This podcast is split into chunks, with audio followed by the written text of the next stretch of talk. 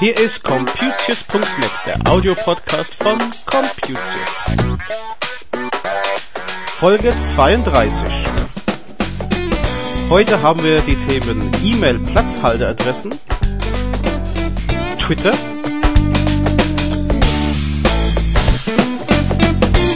Windows-Fehler und Windows-Updates, Skype und auch von Google der neue Dienst Buzz.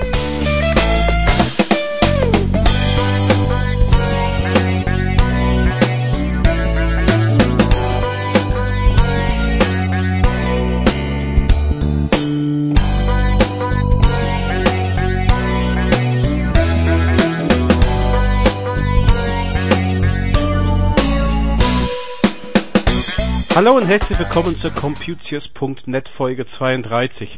Ich weiß, das ist jetzt ein drei Wochen Abstand zum letzten Podcast, die Folge 31. Das liegt rein gesundheitstechnisch bei mir, dass ich äh, ja mit einem leichten Bronchitis etwas außer Gefecht gesetzt wurde und äh, ja, der Blogging ging ein bisschen weiter und die Stimme äh, für den Podcast, die ist richtig weg gewesen. Da war das nicht möglich, einfach so zu machen.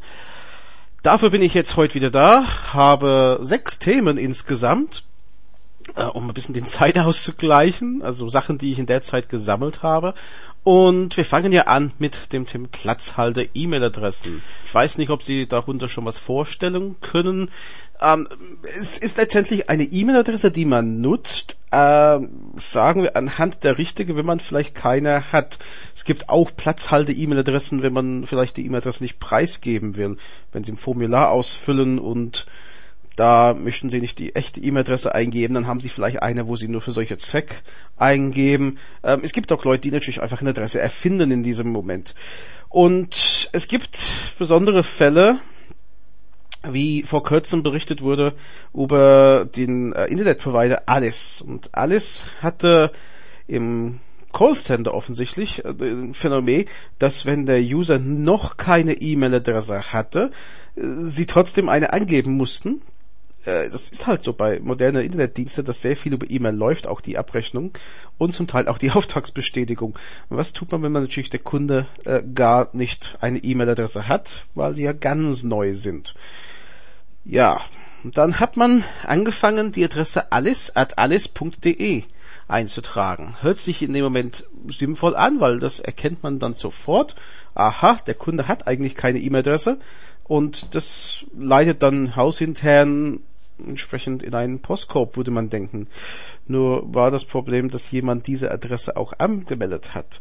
Das verstehe ich wirklich nicht, wie die Firma Alice das übersehen konnte, dass die Adresse alice at alice.de ähm, angemeldet wurde. Verstehen tue ich es auch nicht, weil eigentlich haben die Kunden diese alles.de Domain nicht. Die haben Sachen wie alles-dsl.de und sowas. Äh, also ganz verstehen tue ich das nicht. Auf jeden Fall ähm, hat jemand die Adresse dann gehabt und bekam auf einmal äh, ja viele E-Mails äh, mit halt die ganze Daten von den User, die sich jetzt gerade angemeldet hätten im Callcenter nicht schön, ist äh, anscheinend gleich bereinigt worden, das Problem. Und ähm, man hat das nicht als großen Datenleck, sondern menschliche Irrtum einfach angesehen. Aber es ist ein äh, Weckruf vielleicht an viele Firmen zu überlegen, äh, was nutzen die Mitarbeiter als Platzhalteradressen, wenn sie verpflichtet sind, eine E-Mail-Adresse zu erfassen. Äh, vor allem von dem Fall, dass der Kunde seine E-Mail-Adresse nicht preisgibt oder vielleicht gar keine hat. Twitter ist ein Dienst, den wir sehr viel nutzen, also auch für Computius. Und äh, es gab ja ganz am Anfang von Twitter die Möglichkeit, den Tweets auf dem Handy zu bekommen, das SMS. Ich kann mich daran erinnern, an diese Zeit, da habe ich ein, zwei User ausgesucht, wo ich wirklich äh, wissen wollte, wenn sie was schreiben und habe mir die auf SMS umleiten lassen. Und irgendwann natürlich äh, kommen die Kosten mit so einem Dienst bei dem Provider zusammen und sie haben dann das erstmal eingestellt. Ähm, beziehungsweise man konnte eine bestimmte Anzahl pro Monat bekommen und dann, wie gesagt, in Deutschland war es gleich weg. Ich war froh, dass man irgendwann über deutsche SMS-Dienste äh, Tweets absetzen konnte und nicht mehr über englische Nummern. Das war schon ein Fortschritt. Ähm. Das hat sich wieder geändert, weil auf einmal habe ich in meinem Twitter-Konto gemerkt, dass es jetzt aus Deutschland doch wieder möglich ist. Also man muss allerdings ein Handy im Vodafone-Netz haben. Und da gibt es die Möglichkeit unter Settings, Mobile, die Nummer einzutragen vom Handy und dann geht's wieder los, dass man sagen kann, ich hätte gerne meine Tweets per SMS zugestellt. Natürlich, wenn Sie viele Leser oder viele Leute haben, die Sie folgen, besser gesagt, dann müssen Sie überlegen, wem Sie haben möchten, sonst äh, ist Ihr Handy nur am Piepsen wahrscheinlich. Ähm, ich finde es einen guten Fortschritt. Ich würde mich aber freuen, wenn andere Netze auch dabei wären. Also rein auf Vodafone bezogen, das hilft nur rein so gesehen ein Viertel der, der Handylandschaft in Deutschland.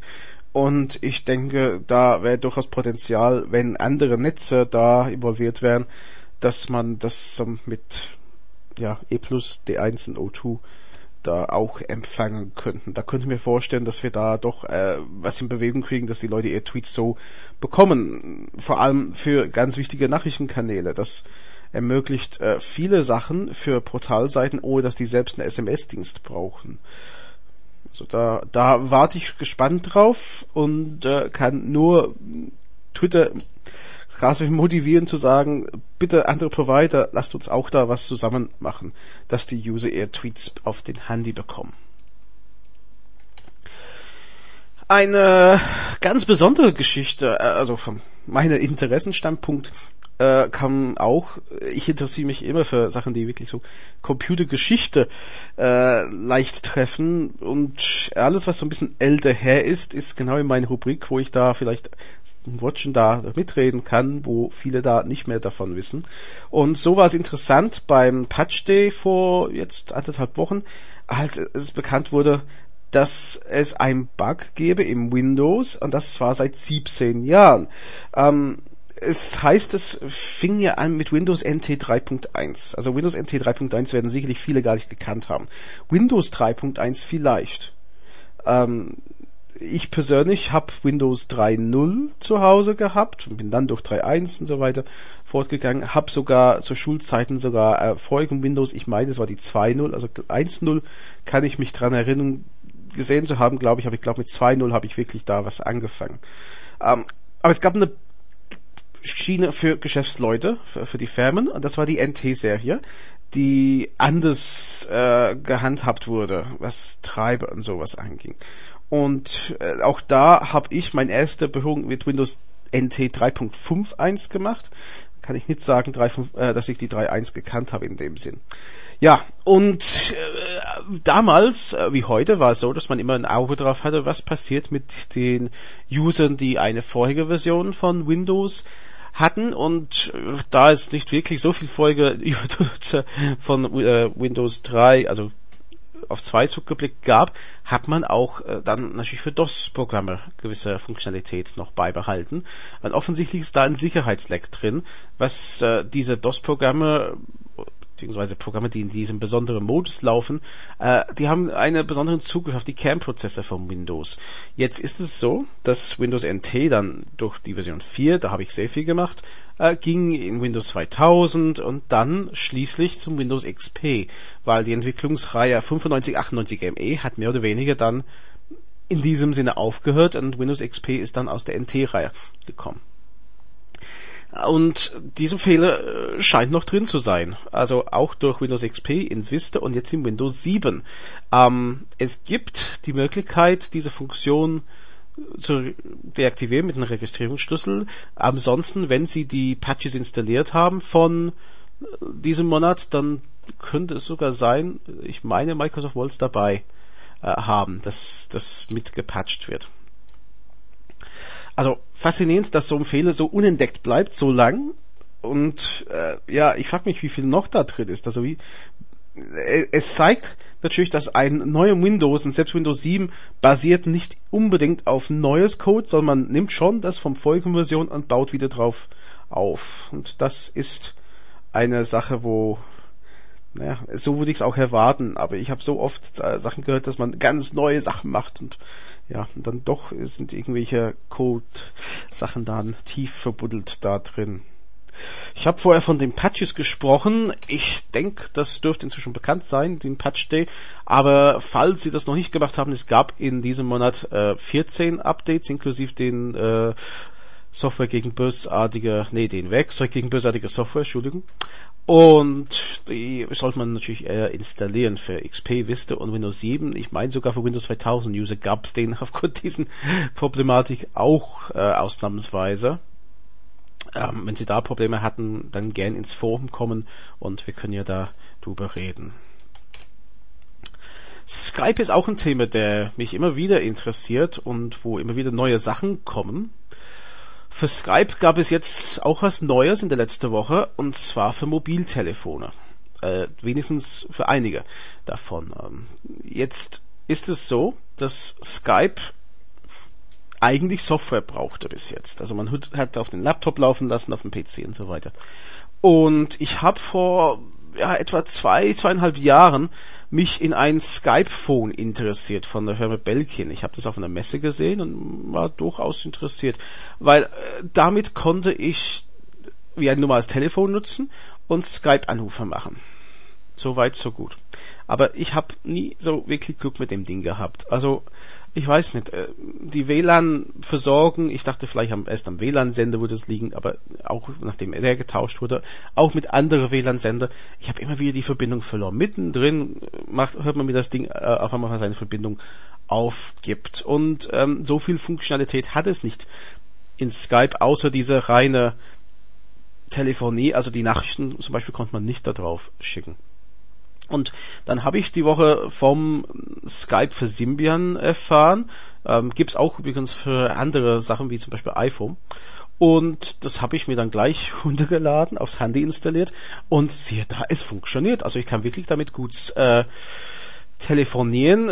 Wir hatten eine Verbindungsproblem beim Anruf und die werde ich natürlich im Auge behalten und vielleicht dann nochmal zurückmelden müssen. Aber fürs erste, ja, äh, ich glaube es war so 3 MB hat man runtergeladen, installiert. Und auch Nachrichten lassen sich so verschicken und empfangen und vor allem Dateien. Also da bin ich begeistert, weil ich kann natürlich mit meinem Handy äh, vielleicht ein, ein einzelnes Bild, das ich heruntergeladen habe, so auf dem PC schnell übertragen. Das hat auch seinen Vorteil. Ähm, ich muss sagen, ich finde es wirklich gut. Also wenn man ein Handy hat mit einem WLAN, Option drin. Also sonst macht es für mich keinen Sinn. Also über den Datenverkehr macht das keinen Sinn, weil die meisten Provider das nicht zulassen. Und wenn man WLAN in dem Handy drin hat, dann ist das perfekt. Da kann ich jetzt, wo ich einen Sender habe, vor allem dann im Büro und zu Hause, kann ich jetzt Skype mit dem Telefon machen. Und dann, wenn ich nicht unbedingt am Headset sitzen will, äh, kann ich ja mit dem Telefon, also mit dem Handy rumlaufen. Das, was ich eigentlich mit dem Belkin-Gerät damals erreichen wollte. Also das äh, freut mich und wie gesagt, ich werde sicherlich nochmal melden, ähm, wie nützlich das ist und wie viel das wirklich zum Trage kommt und vor allem, was die Verbindungsstabilität macht. So, und zum Schluss heute sage ich nur Buzz. Kennen Sie Buzz? Buzz ist was ganz Neues ähm, und naja, ein bisschen umstritten. Und ich sage Ihnen gleich warum. Also Buzz ist ein Kurznachrichtendienst. Ähnlich könnte man sagen wie Twitter, aber ein bisschen mehr ausgebaut. Also von der Funktionalität geht's eher Richtung Facebook. Und diese ist von Google eingeführt worden. Und es gab gleich Ärger, weil äh, Google Mail-Nutzer haben auf äh, dieser Followers äh, per per Default, also Standardwert, ähm, wurden die ganzen Kontakte gefolgt. Also ähnlich wie in Twitter, wo ich entscheide, wem ich folgen möchte, das kann ich beim Google auch. Nur wenn ich schon mal in Google Mail eine Kontaktliste hatte oder Adressbuch, dann wurden diese Personen automatisch gefolgt. Und das äh, war somit quasi gleichzustellen wie die Adressbuch öffentlich zu stellen, weil jeder, der dann gefolgt wurde, konnte sehen, wem ich folge und daraufhin sehen, wer in meinem Adressbuch sonst wäre. Das war für einige Leute nicht so glücklich. Das hat man inzwischen ein bisschen geändert, aber es gibt trotzdem Kritik an, an, an was diese Google Buzz alles übermittelt an Daten, also mit Standort und, und äh, E-Mail-Adresse und sowas, was vielleicht vorher gar nicht bekannt waren in der Öffentlichkeit. Und unter die Blogger geht momentan die Frage herum, äh, braucht man es überhaupt? Wozu ist das gut? Ähm, es ist wirklich ein Fall dass Google jetzt versucht, was zu machen, was andere schon erfolgreich machen. Hat sich ein bisschen verbockt mit diesen Datenschutzgeschichte. Und äh, also ich bin schon auf den Standpunkt, wozu brauche ich das? Weil ich pflege mein Twitter, ich pflege mein Facebook. Es gibt so viele andere Systeme, äh, Friendfeed, LinkedIn, das ganze Zeug, wo man auch pflegen könnte, wo wir auch irgendwann sagen, es geht, das ist einfach zu viel. Äh, man kann nicht alles haben. Und einfach so irgendein Dienst mit Tweets futtern, dass äh, überall die gleiche Texte sind, das macht für mich auch wenig Sinn. Äh, also ich bin momentan so, dass ich sage, okay, ich habe mein Buzzkonto, ich guck's mir an.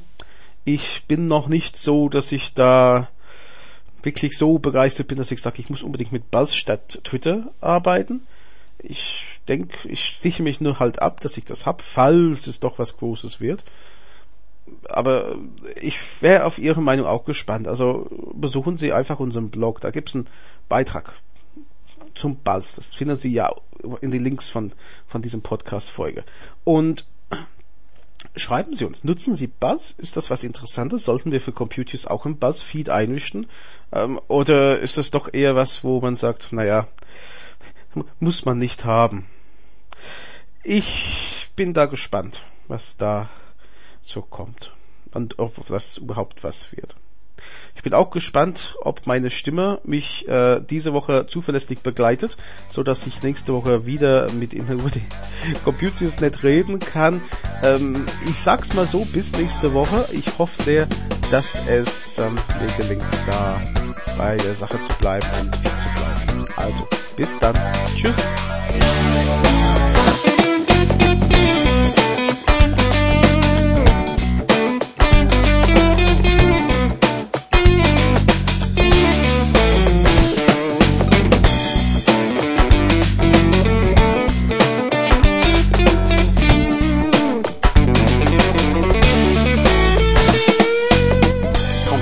Ist ein Projekt von Graham Tappenden EDV-Beratung.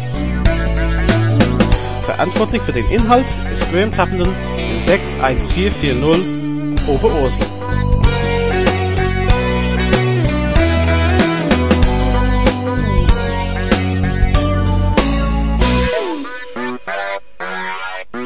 Die Musik ist von Frank Herrlinger.